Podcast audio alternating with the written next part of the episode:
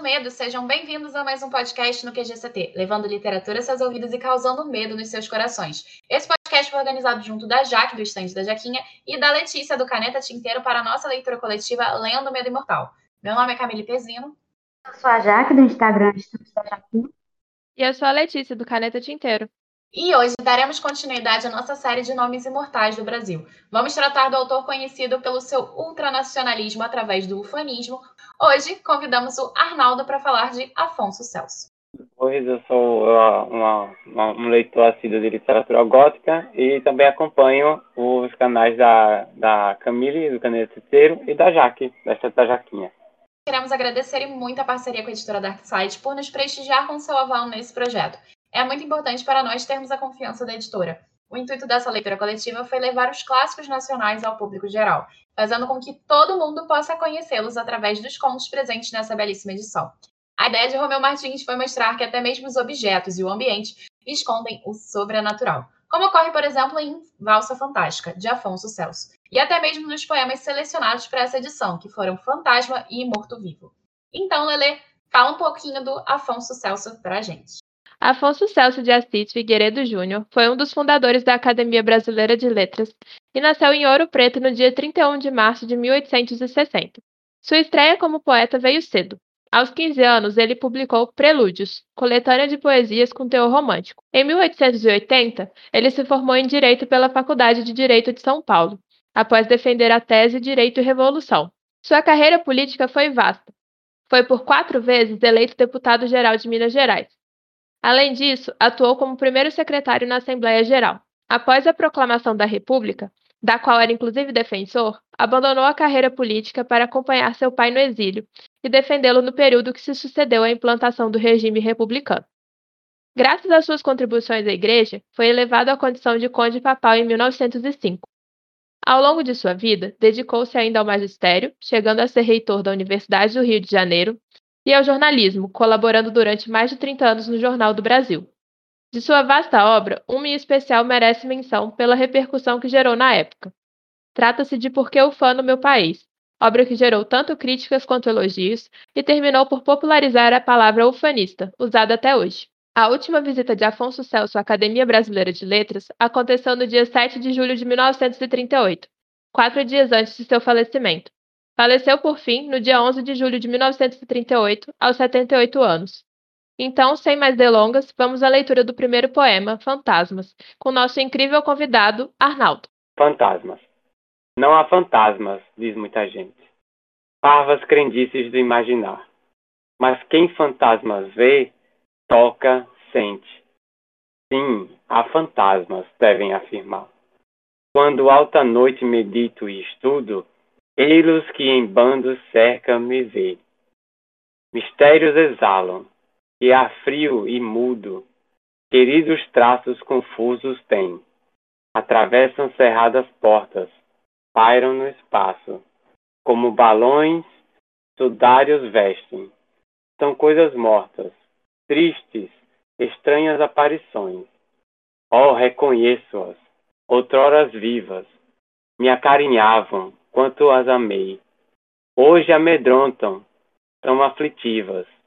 Por que me perturbam a paz? Não sei. Crença, esperança, glória, virtude.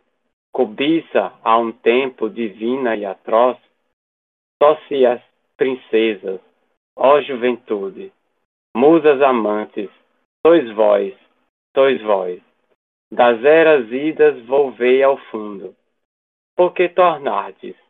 Já bem sofri, almas penadas. Sois do outro mundo, sombras ingratas. Fugi, fugi.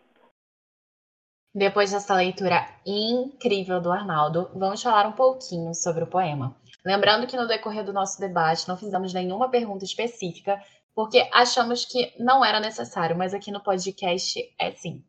Por isso, a primeira pergunta é: o que, que você achou da estrutura do poema? Eu achei a estrutura muito fluida, é um texto bem tranquilo de ler. Se a gente for observar pela época em que foi escrito, é tranquilo e passa a mensagem que o eu lírico quer transmitir, né? Sobre observar os nossos feitos e, e como é que isso nos abala no futuro também.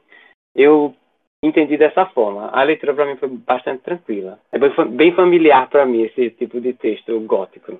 Eu não entendo tanto de estrutura de poema, mas eu achei ele um ritmo legal, assim, dentro do meu lado leigo. As rimazinhas, tipo, dá um, um ritmozinho gostoso de ler. E é isso, eu achei ele bacana. Eu também achei a leitura bem musical, bem tranquila e bem gostosa de acompanhar. A presença das reticências dá a impressão de que, de alguma forma, pelo menos foi a impressão que eu tive, de que, de alguma forma, o poema se estende enquanto o poeta reflete. Eu achei isso incrível. Eu achei curioso que, embora tenha algumas inversões, isso não incomoda, não atrapalha a leitura. Eu costumo ficar um pouco incomodada quando tem bastantes inversões, mas nesse caso eu achei que não não atrapalhou, muito pelo contrário. E acho que é isso. A disposição que a Darkside fez na página eu também achei que contribuiu bastante para a leitura. Centrou bastante no texto, a diagramação. Achei que destacou ainda mais.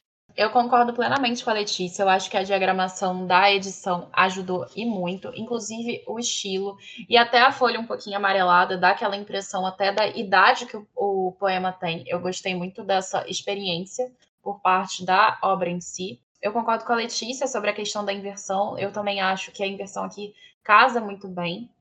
Eu também concordo com o Arnaldo sobre a questão de, por mais que ele seja de uma outra época, o texto ele fala muito facilmente com a nossa geração, por questão vocabular também. Ele vai trazer uma estrutura de versos ritmados, rimados através da, da última palavra do verso, e tem uma estrutura de 4-4-4, mas não segue nenhuma estrutura, então é uma estrutura livre. Também concordo com a Letícia sobre a questão das, das reticências, e elas dão Inclusive, na hora da sonoridade da leitura, através do Arnaldo, que ficou sensacional, aqui a gente sente o próprio personagem através da estrutura, no caso do próprio lírico, como ele mesmo vai reconhecendo as figuras. Então, a própria estrutura, o próprio uso contínuo das reticências, a inversão, tudo isso casa muito bem com esse poema.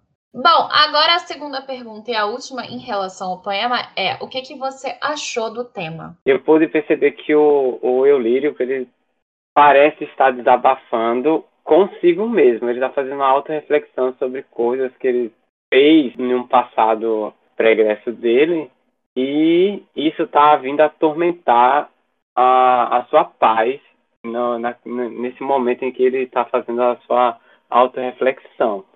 É claro que, metaforicamente, ele fala sobre essas coisas, dando nome a, a esses fantasmas que estão vindo tirar o juízo dele, né?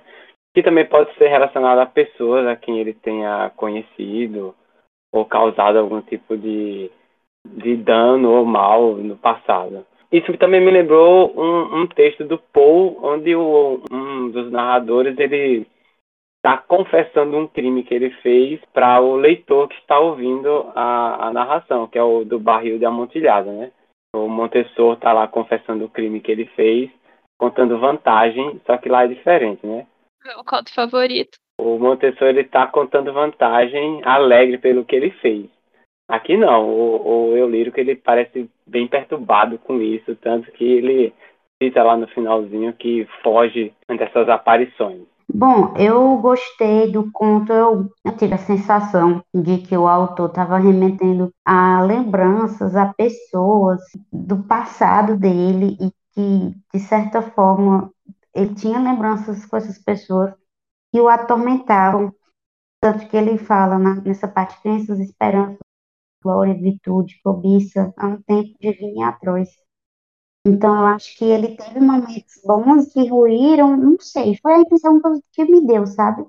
Foi o que eu senti do poema, e eu gostei bastante, eu achei. Ele usou a, a, o, o sobrenatural, mas para falar de algo real, de algo que alcançar todos nós. Ele começa falando de, de questão de quem viu o fantasma, e aí não fica claro se é sobrenatural, mas quando ele começa a entrar na própria vida dele, a impressão que eu tenho é que ele está falando de memórias, inclusive me lembrou aquela música da Pitty, uh, memórias não são só memórias, são fantasmas que me sopram aos ouvidos coisas que eu não quero ouvir, então. Me lembrou bastante isso, eu gostei muito. O que me chamou a atenção agora, enquanto vocês falavam, é que todos os nomes são femininos, né? E aí eu fiquei pensando para onde é que a gente poderia ir com isso, mas acho que eu precisaria de mais tempo lendo esse poema. Mas enfim, eu gostei muito. Já que o Arnaldo trouxe Edgar Allan Poe e você trouxe a Pete, Lele, eu vou trazer outro autor. Me lembrou muito uma canção de Natal do Charlie Dickens. Não sei porquê, mas me parece. Assim, eu entendo a perspectiva do Arnaldo, não discordo dela, sobre a questão daquilo que é um arrependimento meio amarguinho aqui no decorrer da história. Mas me lembra muito mais a questão de coisas que foram perdidas, oportunidades que foram perdidas em relação ao lírico com a realidade. Eu não sei se vai fazer sentido para vocês, mas essa coisa de começar o próprio poema falando que fantasmas não existem, são crendices. Só você que não conheceu acha isso. Me lembra muito o início do Scrooge. E aí depois ele vai falando que quando ele medita tá de noite e tal, tudo bem que o Scrooge está dormindo, então a, a gente tem um distanciamento daí. Aqui ele vai falando como as coisas mortas, no caso os fantasmas, eles vão entrando e vai reconhecendo aquilo que foi vivo. Então, me lembra muito as situações de que ele sai de onde ele está, ele vai para um passado, para uma memória e retorna. Então, por algum motivo, eu associei muito com uma canção de Natal. Mas eu achei interessante o, ponto, o ponto da Letícia sobre a questão das musas, das amantes. Amantes aqui a gente entende no feminino, já que é quase uma aposta aqui de musas, sócias, princesas, realmente está sempre voltado para o feminino mesmo. Então isso é até interessante, é porque são as memórias que são as musas, as inspiradoras, as amantes, ou seriam mulheres mesmo na vida dele. Eu acho que está mais associado a memórias, mas pode ser outra coisa. Então, assim, eu achei bem interessante. Eu gosto muito do poema, principalmente dessa questão das reticências que a Letícia tinha comentado, antes eu também. As reticências aqui dão sempre esse ar de dúvida esse ar de hesitação do eu lírico e faz com que seja até mais palpável do que seria se ele simplesmente só afirmasse. Então, eu gosto muito de como a estrutura casa também com a ideia que o poema traz. Faz sentido também. A referência também cabe a Pete, uma referência muito boa. É, e até moderna, né? Moderna e nacional, diferente do Edgar Allan Poe e do próprio uhum. Charles Dickens. O povo inspirado. Eu realmente achei bem interessante o, como me lembrou, como me remeteu a um autor até que é uma coisa de Natal para o resgate do espírito natalino. E aqui é como se fosse um, uma canção de Natal que vai acabar sombria, né? Que não vai acabar como, por exemplo, o Scrooge, mas o sócio do Scrooge. Então até que ele fala, de das eras idas volvei ao fundo. Por que tornar, Nardes? Já bem sofri. Almas penadas, sois de outro mundo, sombras ingratas, fugir, fugir. É como se ele estivesse fugindo do que os fantasmas estão dizendo para ele. E no final das contas ele se arrependesse disso. Alguma coisa me soa muito voltada a esse ritmo, sabe? Mas, enfim, pode ser só alucinação da minha cabeça. Não faz sentido o que você falou. Fonte, cabeças, vozes da minha. pois é, já vou botar no meu artigo científico. Enfim, agora vamos para o segundo poema que vai ser lido por ela. A rainha dos resumos, agora a rainha das poesias. Vai lá, Só que Jaque, não. e recite o poema Morto Vivo pra gente. Mais pavoroso fado, não sonha a fantasia, por morto ser tomado, alguém que ainda vivia. Sentindo-se gelado, do susto na agonia, no féretro pregado, baixar a terra fria. Mas ó, ainda é mais triste, porém eu sou altivo, não peço compaixão. Senti que o corpo existe, mas é sepulcro vivo de um morto coração. Então, gente, depois dessa leitura maravilhosa do poema Morto Vivo, agora eu quero saber de vocês o que, que vocês acharam da estrutura do poema. Sim, eu gostei bastante da, da leitura do, desse poema, no caso, soneto, estruturalmente falando.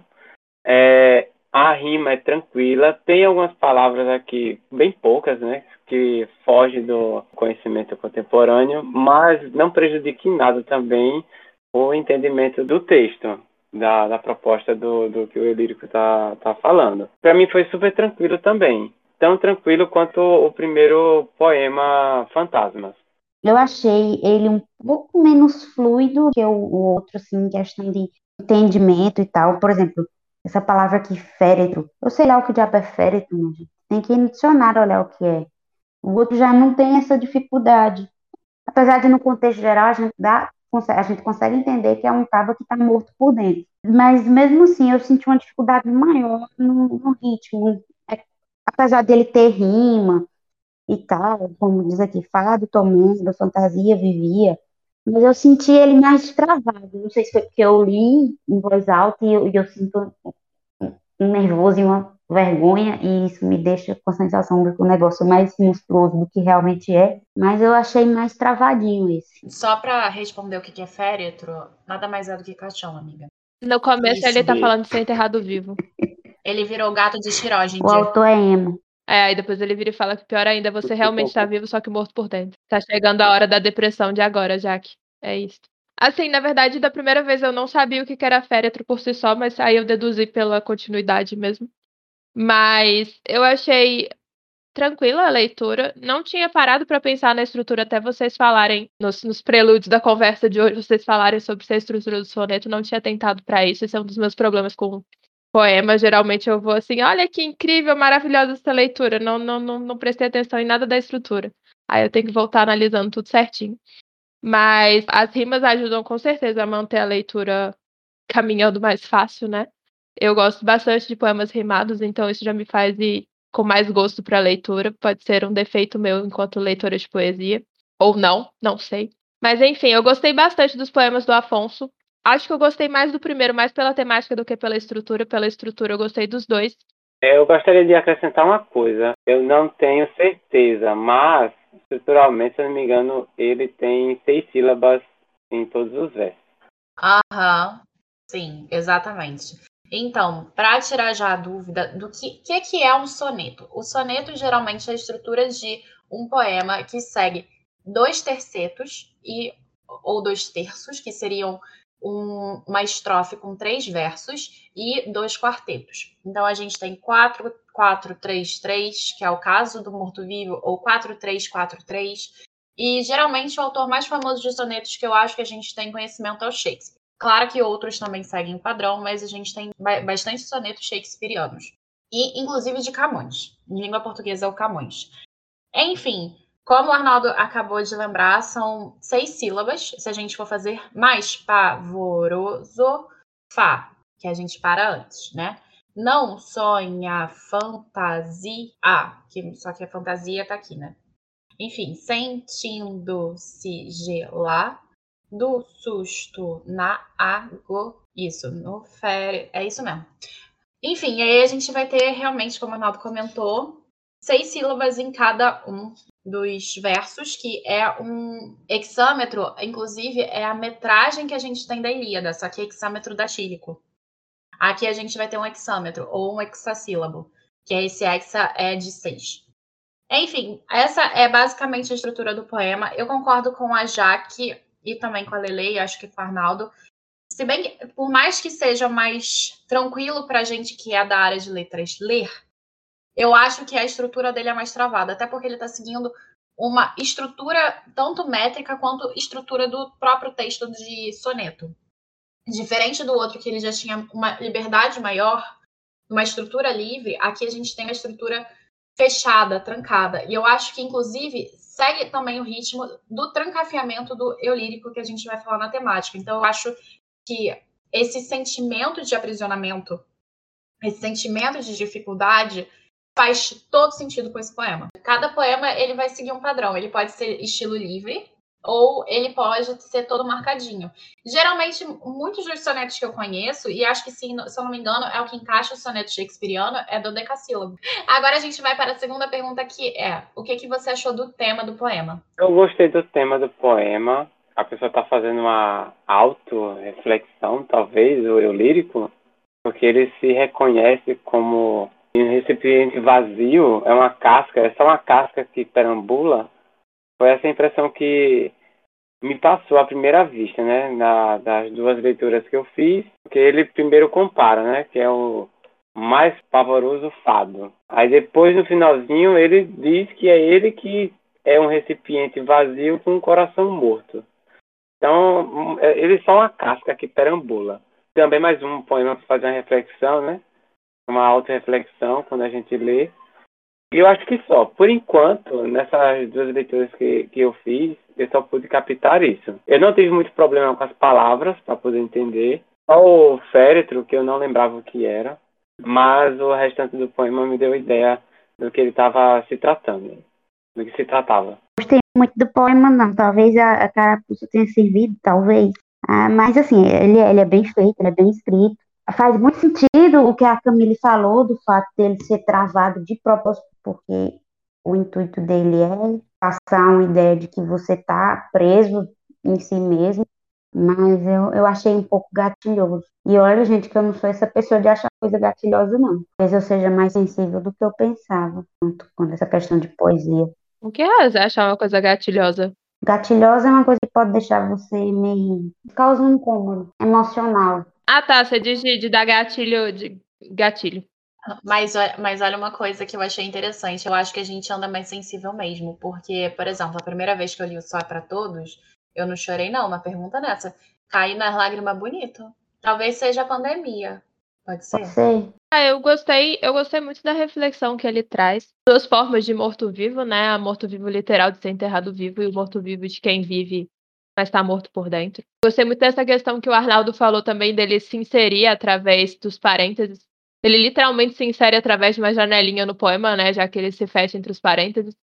Que é quando ele se insere no público de quem está morto-vivo, no sentido de o corpo existe, mas o coração está morto. É, eu não cheguei a ficar gatilhada com isso, mas me pôs pensando e eu achei que o título casou muito bem com a coisa e trouxe dois sentidos de morto-vivo e eu gostei muito. Eu vou trazer de novo uma referência literária que me lembrou muito, que foi Metamorfose do Kafka. Eu acho que quando a gente tem o Gregor Samsa se transformando numa barata e a gente vê que não fazia diferença se ele era uma barata ou não, porque ele basicamente não vivia, é como se fosse exatamente a mesma coisa que a gente encontra aqui em Morto Vivo. É como se, no, independente se ele estivesse preso dentro de um féretro pregado ou ele estando andando na rua, não faz diferença porque ele está morto por dentro. Então, eu achei incrível, eu concordo plenamente com a Leleia. Eu acho que essas duas formas de se mostrar morto é sensacional.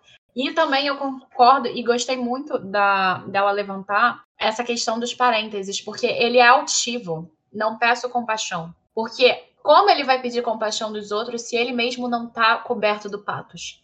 Não está coberto desse desejo pelo sofrimento, que é o que a gente encontra nessa perspectiva de paixão como patos, que é o sofrimento. É aquele sofrimento até catártico. Então, se ele não tem isso, por que, que ele vai querer isso dos outros? Eu achei sensacional. Eu realmente achei sensacional.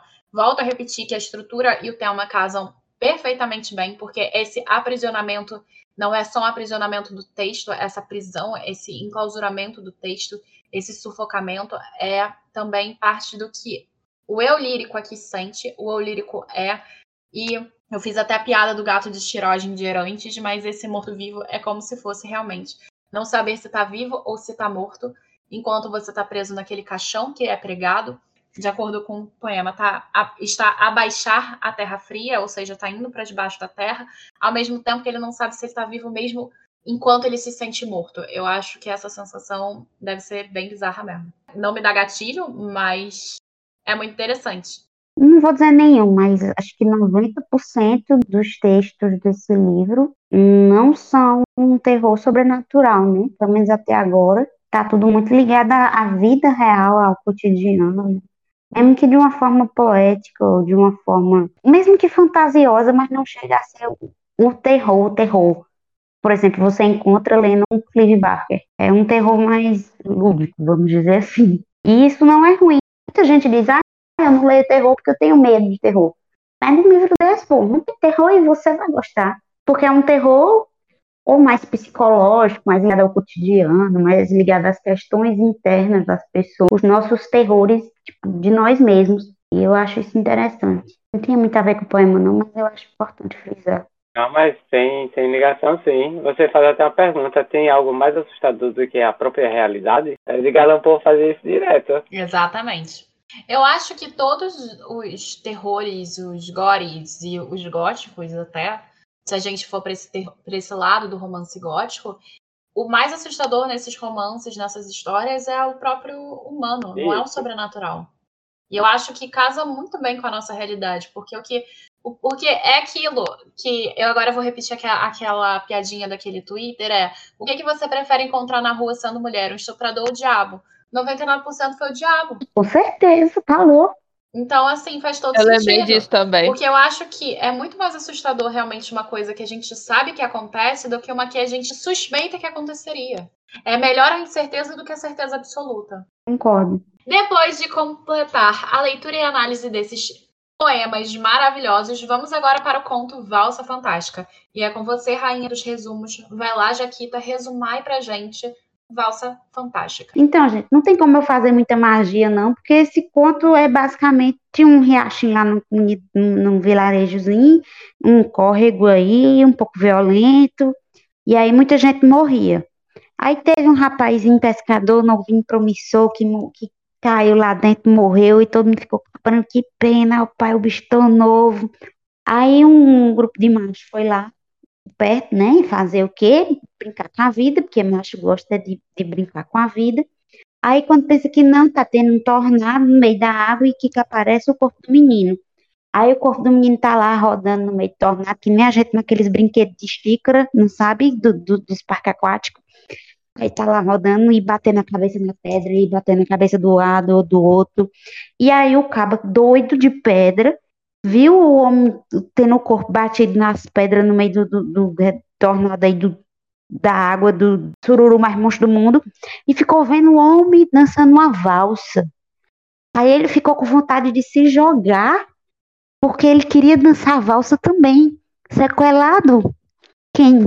Quem que é mais sequelado nesse mundo? A gente, no mundo pós-pandemia, ou o homem que quer se jogar porque imaginou que o corpo está sendo dançando a valsa, assim, hein? Aí eu lhe pergunto, com certeza é o homem, né, minha gente? Porque eu já vi uma valsa aí, mas tudo bem. Aí, de repente, o corpo volta para a terra, porque o tornado arrebentou-se o corpo pro meio do mato, do- do- das terras, né? Aí chega a mãe do, do rapazinho para chorar, o rapazinho todo desfigurado, pôde, fedendo, pôde, e a mãe dele chorando em cima do corpo, e todo mundo chorou também porque ficou com pena da mulher. É isso. Depois desse resumo não tão incrível, mas também não é culpa da Jaquita, vamos lá às perguntas que a gente elaborou para o podcast. O que, que você achou do conto no geral? É, eu gostei bastante do conto. Sou suspeito para falar sobre contos góticos. A leitura me lembrou bastante também. Eu vou ter que citar Edgar Allan Poe aqui, porque é impossível. Tem um conto que é bem parecido com esse, que envolve a força da natureza, que é uma descida do Maelstrom. E semelhante, né? Fala sobre o poder da natureza. E me lembrou bastante o desenvolvimento desse conto e como aquela violência da natureza é, encanta também e hipnotiza você.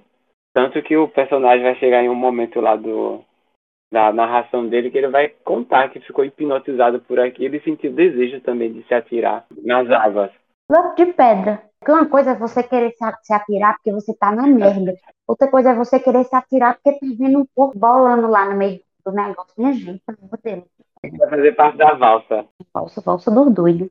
É, então, eu achei, o conto é isso aí que o Arnaldo falou, da, da força da natureza, no meu ver também. Confesso que eu não, não senti a conexão que eu tive com os poemas, assim, até no incômodo de um, na identificação do outro. Eu não tive isso com o conto. Parece, sim, uma história mu- muito real e corriqueira, tirando o fato do cabo ficar imaginando que o cabo tava alçando no meio quando ele tá com o corpo sendo batido nas, nas pedras, porque pra mim isso é uma cena horrorosa, não sei como é que uma pessoa vai força nisso, mas eu entendi que o cara quis dar agora, e só que não funcionou muito pra mim o conto. Mas os poemas eu gostei, dos dois. Eu disse que não gostei, mas eu gostei do segundo. Eu não gostei porque me doeu, mas eu gostei. O primeiro eu gostei também.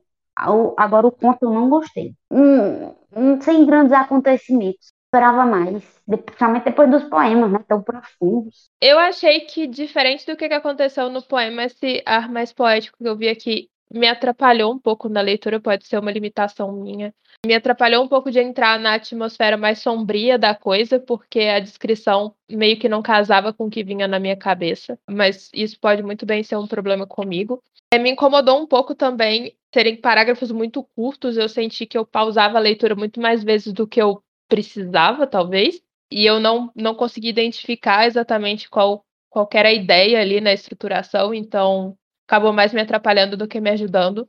Mas eu gostei muito da cena em si, em que ele fica encantado pela figura valsando, né? Que vira uma figura meio que, não sei se demoníaca, mas uma figura um tanto quanto bizarra e atrai. Eu gostei muito do que a, a introdução da Darkseid colocou, da comparação com o abismo nietzscheano que nos olha de volta. A questão de que ele fica encarando e começa a ser atraído e quer pular junto, semelhante a um canto da sereia ou então ao encanto do abismo que olha de volta quando você encara por muito tempo. É, eu gostei muito disso.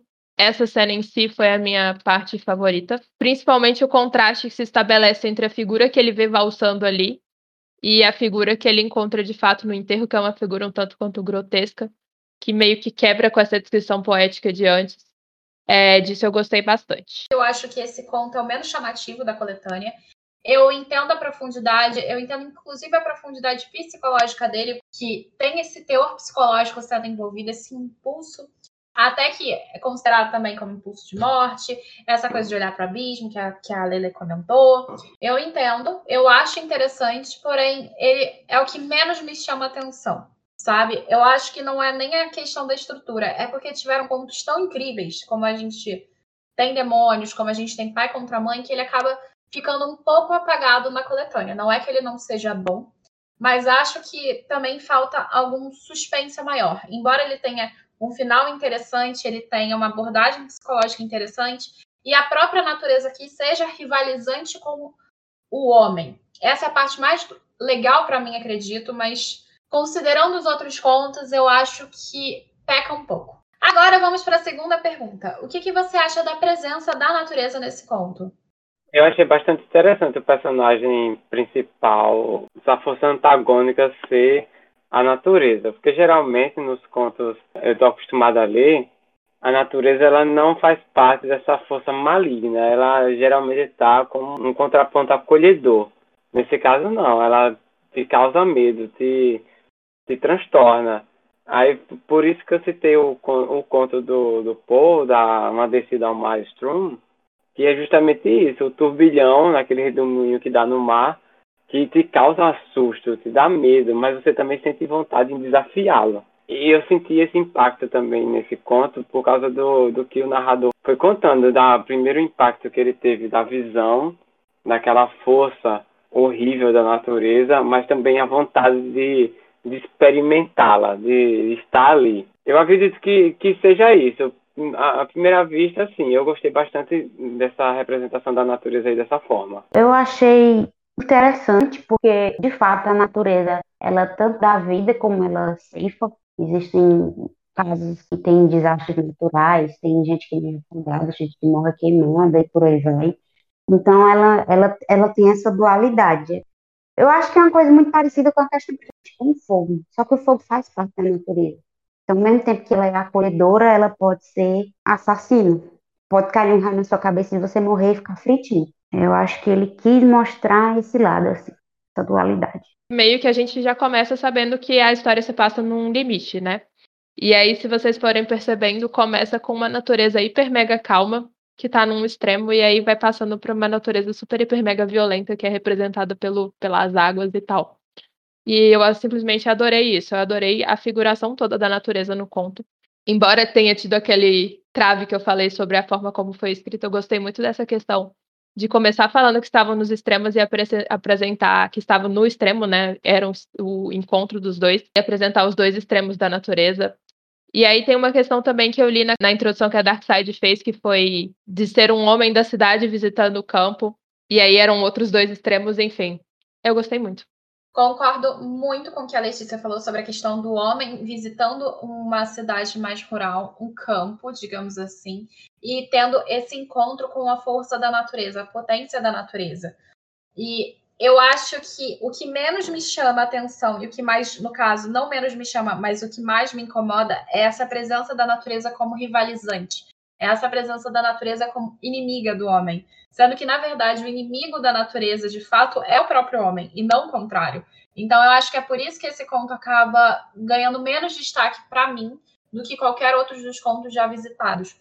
Mas, assim, é bem interessante o aspecto que ele traz, é, é muito bem descrito, é muito bem narrado. Mas confesso que essa presença da natureza como elaborada no conto é o que me incomoda. Eu não sei se você teve a mesma impressão, Camille e Jaque. Eu não sei se a Letícia já leu também o Lovecraft. Eu não sei porquê, mas eu senti essa familiaridade também na hora que ele estava descrevendo os locais, né? Falando da, da estrutura enorme, gigante, uhum, como causava impacto e calafrios na visão, o terror do, de estar tá vendo aquilo. E se você for parar para pensar, não é nada assim de outro mundo. É uma coisa física, concreta, mas a forma do narrar é que causa o impacto também, né? A estrutura de como ele está narrando aquela situação. Eu não sei, porque eu sou muito apaixonado por esse tipo de leitura, eu gosto demais, aí eu fico muito encantado. Mas aí se eu ler várias vezes, pode ser que eu encontre alguma coisinha que deixe assim a desejar ou não, mas à primeira vista me causou um, foi uma boa sensação, foi uma leitura gostosa para mim. Mas não é a narrativa e a forma como ele elabora a grandeza em si, mas como ele posiciona a natureza Sim. que me incomoda. Eu gosto desse aspecto também, também me lembra o Lovecraft. Mas é muito mais como ele posiciona as relações naturais, a construção da natureza em si, como se ela fosse a inimiga número um da humanidade, uhum. sabe? Sendo que, na verdade, não é bem assim que funciona. Então, é esse aspecto. Não quer dizer que eu não tenha gostado do conto ou tenha achado ele ruim, mas por conta da forma como a narrativa foi levada, considerando os outros contos, que aqui a gente não tem, por exemplo, uma rivalidade da centralidade humana, sabe? É muito mais como a natureza soa sobrenatural ao homem da cidade do que realmente uma crítica sobre como o ser humano, sei lá, o FDP, ele perca parte da capacidade que poderia ter. Enfim, vamos para a terceira pergunta que é: você encontrou alguma crítica no conto? Com as observações que você fez, Camila, provavelmente a, a crítica está invertida, como você bem pontuou, de que a natureza é a arte inimiga do, do ser humano, mas olhando direitinho, na cena em que o, o pescador é encontrado, e o amigo dele diz que vai lá resgatar o corpo porque ele merece uma cerimônia decente, eu percebi uma coisa que, que me chamou a atenção. O pescador foi pescado pelo seu próprio amigo no, nas águas com a forma como ele foi, foi descrita o resgate do corpo, né? Olhando direitinho pelo ponto que você é, fez, realmente a natureza está no ponto muito, está é, no ponto antagônico, não muito legal. E muito pelo contrário, o ser, o ser humano é que é o grande arqui-inimigo das forças da natureza, né? Tanto que o homem desafia a natureza.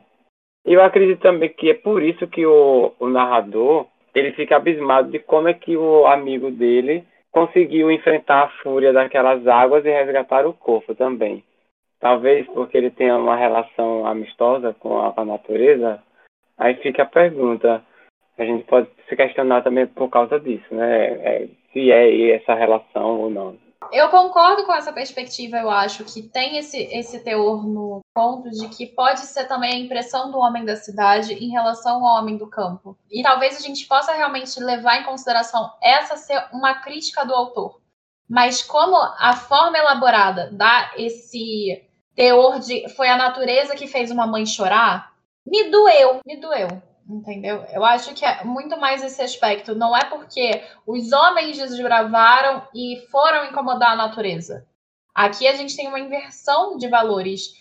É como se a natureza tivesse incomodado o homem. E para mim não faz sentido. Talvez, eu acho que. Não, não sei se o autor quis botar isso, mas o ser humano ele se acha superior à natureza. Então ele viu a natureza como inimiga, como uma ameaça, no caso, porque a natureza tirou o filho da mãe porque o, o ser humano ele rivaliza com a própria natureza e não o contrário nessa questão toda, logo no, na primeira partezinha lá, termina falando que a mãe chorava rezando, né? E até então eu acho que ninguém tinha recebido o nome.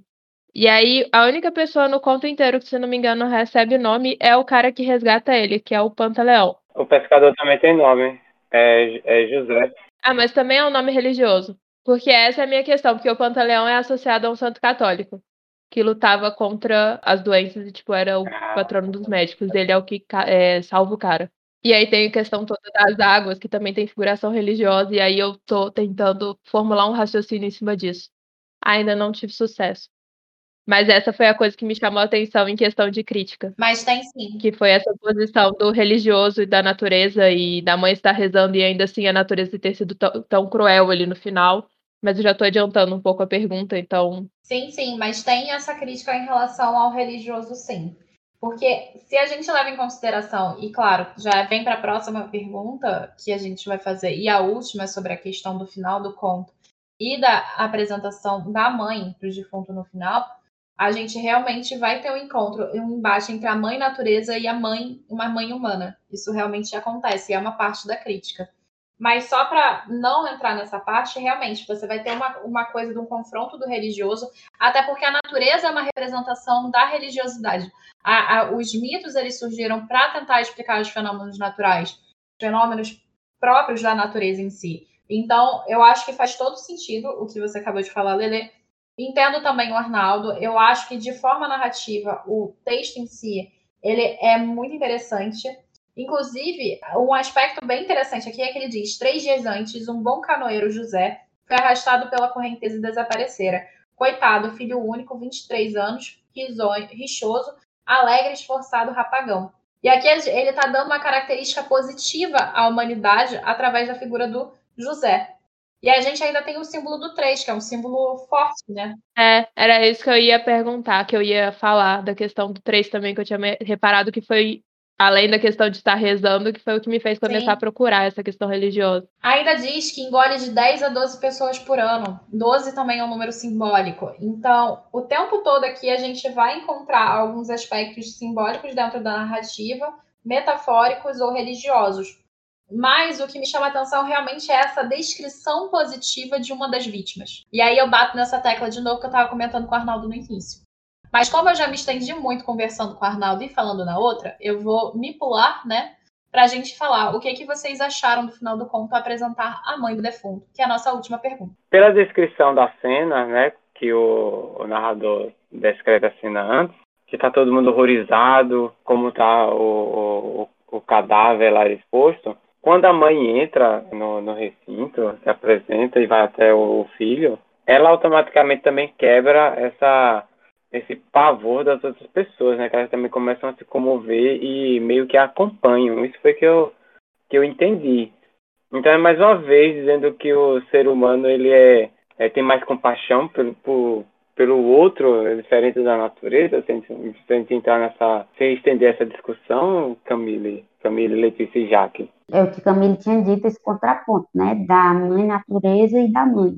Uhum. Só que eu vi a questão de, tipo, por que, que a natureza fez aquilo? Será que a natureza não estava chorando por um filho? A mãe chorou pelo filho dela e o, o, choro da mãe natureza levou o filho dela e ela fica uma coisa bem Naruto. Eu mato um seu, você mata o meu, eu mato um seu, você mata o meu. E assim sucessivamente. Isso, Camille, Camille Letícia, teve outra coisa também que acontece nas descrições da cena lá da valsa, é que o, o José, ele tá com um sorriso, meio que um sorriso no rosto, né? É, eu não entendi bem a simbologia disso naquele momento. É, ele morreu feliz? Ficou, não ficou muito claro para mim também. Vimos-lhe então perfeitamente o rosto, olhos consideravelmente abertos e parados, escancarada a boca na expressão desesperada de quem se apresta para morder. Esboçava, entretanto, um largo sorriso sarcástico. E a orquestra infernal prosseguia, cada vez mais furiosa, a valsa sem fim. Aí, o infernal também que o riso não é um riso positivo de felicidade, é um riso sarcástico. Não tinha notado isso, é mas é verdade. É como se fosse a representação e expressão da natureza se vingando da humanidade. Só que como a gente tem aqui a construção de, da ideia logo no início do conto, que diz assim: pequena e triste a povoação, três ruas, e aí a gente tem o símbolo do três de novo, acanhadas, casas baixas, caiadas de tambatinga, telhas à mostra, nuas do forro e do assoalho, raquíticas, lembrando vistas de longe, pontos de giz em louça escura. Eu, tipo, é uma população pequena, uma população local, não é nada agressivo à natureza, num ponto de vista a priori. Você não tem em nenhum momento eles fazendo absolutamente nada contra a natureza. Parece que a natureza faz isso de graça, sabe? Uhum. Pelo menos na percepção que a gente tem do conto, porque olha, bandos de patinhos felpudos, guiados por galinhas obesas, faíscam no lixo, soltando pios frouxos. No máximo que a gente encontra é isso. A galinha lá ciscando no lixo. De resto, Como é a descrição do pescador? Três dias antes, um bom canoeiro, o José, fora arrastado pela correnteza e desaparecera. Coitado, filho único, 23 anos, rixoso, alegre, esforçado rapagão. O esforçado rapagão dá essa característica positiva mais que qualquer um dos outros adjetivos que a gente encontra aqui. E esse alegre entra justo como contraponto do riso sarcástico, né? Que Sarcástico. era de desespero e tal. Exatamente. Então, assim, é- o que me falta é uma motivação da, da vingança, sabe? É isso que eu acho que me falta nesse ponto. Mas talvez não seja simplesmente uma aleatoriedade, tipo, não interessa o quanto ela rezou, no final o filho dela virou aquela coisa horrível. Horrível pra, pra gente, né? E, pro, e pros transeuntes. Pra ela, continuava o filho dela como se ela não tivesse visto nada contrário. Sim. É, mas E aí, logo depois as pessoas, depois que ela se achega, logo depois as pessoas se achegam também, tipo, super. Então agora vamos prestar respeito aqui. Tava todo mundo torcendo o nariz. Não, mas eu entendi o que a Camille quis dizer, mas tipo, o que levou a natureza a, a fazer aquilo e se divertir com aquilo. Mas aí é que tá, não tem nenhum aspecto aqui que faça com que exista uma vingança a priori, sabe? Não tem nenhum aspecto aqui de que o homem ele foi culpado por essa aleatoriedade da natureza. É como se a natureza, pela natureza, decidisse matar a humanidade. Não tá errada. Mas assim, continua aqui faltando uma coisa, sabe? Pra mim falta alguma coisa. E, e eu acho que é isso que faz com que esse conto ele não tenha tanto teor pra mim como teve os outros. Eu acho que é essa a questão. Mas, será que não é algo que já está implícito? Porque todo mundo sabe que o homem em si, ele degrada, né? Degrada tudo que ele pega. Não sei, mas sinceramente, no conto em si, não tem. Entende? Eu acho que precisava de alguma coisa além das galinhas ciscando no lixo. Que foi o máximo que eu encontrei. Que não é nada Então, demais. assim, mas talvez seja pra natureza. E é é isso que ele quis trazer aqui no Mas conto. galinhas adoram ciscar no lixo. Já viu galinha? Ah, Elas adoram, elas ficam. Nossa Senhora, é o auge. Não, mas eu acho que a questão que ela tá falando já que é a questão de ter É, lixo no só ter Mas são galinhas. Se tem, se tem gente tem galinha, não, não é pelas galinhas em si, é só por ter a sujeira. É pelo pela lixo. sujeira. É o lixo pelo lixo, entendeu? Porque a única coisa que justificaria esse, esse confronto com a natureza aqui. Claro que ele está trazendo aqui uma mãe versus mãe, ou seja, a mãe natureza versus a mãe humana. Está trazendo aspectos aqui que reforçam essa questão simbólica, afinal é mãe, o ju- é é uma mãe aqui, não uma mãe virgem, mas uma mãe que comove, sabe? Inclusive, eu acharia interessante até o nome dela ser. O nome da criança não ser José, né? Ser, sei lá, Jesus, ela se chamar Maria. A gente faz aqui uma contraposição religiosa, assim, no extremo. Mas, assim, a gente tem um José e o José é um nome comum, então poderia ser qualquer pessoa também. O conto poderia estar literalmente, justamente porque o nome é José, fala- falando sobre qualquer outra pessoa. Não uma pessoa específica, mas todas as pessoas que vão enfrentar a fúria da natureza em algum momento.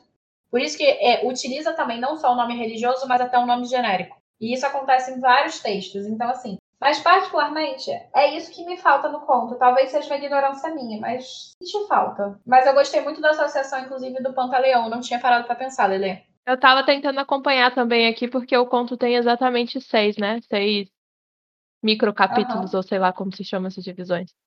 E aí eu tava tentando acompanhar, porque a mãe encerra o primeiro e encerra o sexto. E aí no terceiro a gente tem a questão do tombo da fumaça, né? Acho que seria uma coisa também interessante de olhar. Qual que foca no quê?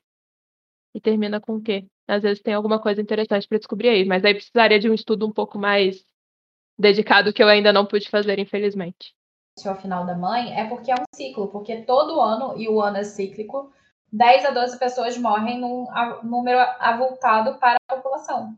E aí vai falar da mãe chorando no primeiro e ela termina chorando no último, porque quer dizer que aqui a gente tem um ciclo. É muito mais pelo funcionamento cíclico. Eu digo a localização da outra mãe da história. Em relação à localização da, da mãe principal que aparece no primeiro e no último. porque é a mesma mãe, entendeu? Tava checando se tava, tipo, no, no meio. Mas não tem uma mãe no meio, só a mãe natureza. Então, era ela que eu tava procurando, onde é que começa a Não, não menção. fala de mãe natureza propriamente, eu acho. Não tem uma menção clara. Não, eu sei que não, não pelo nome, não pelo nome, mas eu tô falando, eu fui procurar no 3 o que que falava, qual que era exatamente o acontecimento. 3, o que é interessante é, levando em consideração esse pensamento cíclico, que ele diz no final. Que não sei qual mais belamente horrível, se a catabupa, despenhando formidavelmente, se aquele movimento circular, contínuo, tonto, que atrapalha a visão, encadeia os olhos, atraente e irresistível, com magnetismo que anestesia e puxa para a morte. Aqui ele vai falar do próprio movimento circular da natureza. Não, ele termina justamente Sim. com morte, né? Agora que... E a vida e a morte nada mais são que ciclos, né? Cada minuto que passa eu gosto menos desse conto. Nossa. Por quê?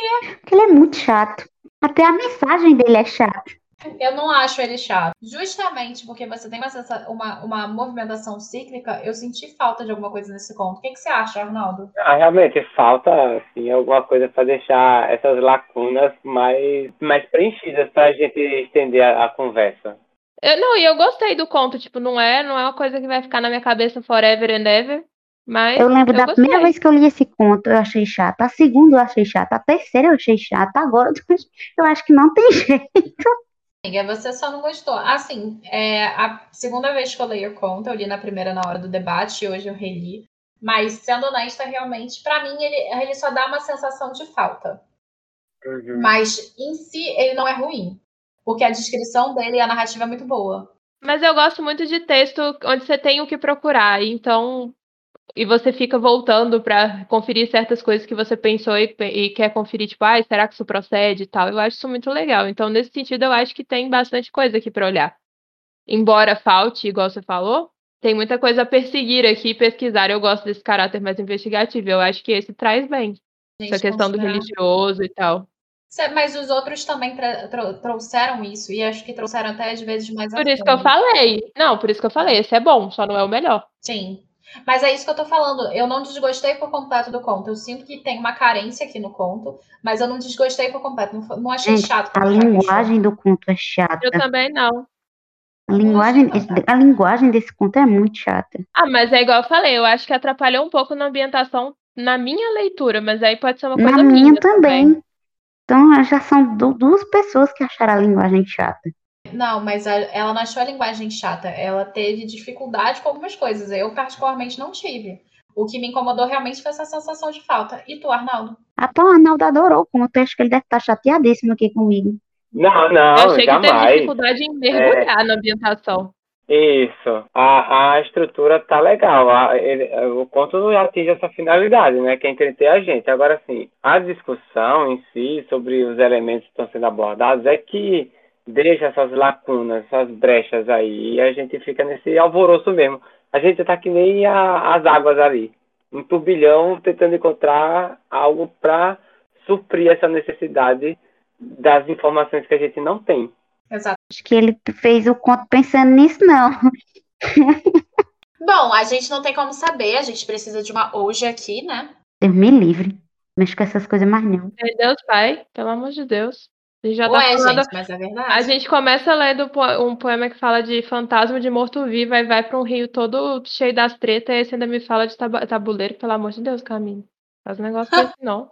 Enfim, gente, esse foi mais um podcast. E eu acho que foi um podcast, eu acho que um dos mais produtivos que a gente teve graças também a essa falta que a gente sentiu, ou pelo menos eu senti, e eu vou deixar todo mundo se despedir. Bom, pessoal, muito obrigado pelo convite. É, mais uma vez, meu nome é Arnaldo Torres, eu estou sempre à disposição, se surgir mais alguma, é, alguma discussão interessante, pode me chamar para ler mais poemas, já que gostaram tanto do jeito que eu li. Eu amei. Amei, amei, amei. Nossa, você é um sucesso, Arnaldo. Eu já falei tudo na hora que eu te introduzi, para você começar a leitura, então nem, nem vou puxar mais o saco. Eu puxo, eu puxo. Arnaldo, você é um sucesso, você é maravilhoso. Viva Arnaldo. Uma salva de palmas para o Arnaldo. Você aí em casa, bata palma para o Arnaldo. E eu agradeço demais a presença do Arnaldo. Agradeço a você que ficou aqui ouvindo a gente falar mal do pobre do Afonso. Quer dizer, eu falar mal do pobre do Afonso, né? Tomara que ele não venha puxar meu pé de noite com os fantasmas dos poemas. Mas eu quero agradecer a você que está aqui me ouvindo Hoje eu estava chata com esse negócio desse conto, porque esse conto aí, olha, não, não deu certo comigo, mas pode dar certo com você, porque eu sou eu e você é você, e cada um tem uma individualidade. É por isso que esses debates são bons, né? Porque a gente vê vários pontos de vista. Um beijo grande e até a próxima. E não se esqueçam de seguir o Estante da Jaquinha, arroba Estante da Jaquinha no Instagram. Eu sempre esqueço disso. Então, muito obrigada, pessoal, pela ótima discussão. Muito obrigada a você que acompanhou até aqui e até o próximo podcast. O Caneta você já conhece pelo Grupo Caneta Tinteiro, Instagram, Facebook e Roxinha, ou no caso a Twitch, e GC Tinteiro no Twitter. Você também pode encontrar a gente pelo gctinteiro.com.br e aqui no QGCT, bem como no canal do YouTube Caneta Tinteiro. E é isso, gente. Muito obrigada pela presença de vocês. Até a próxima. Tchau, tchau.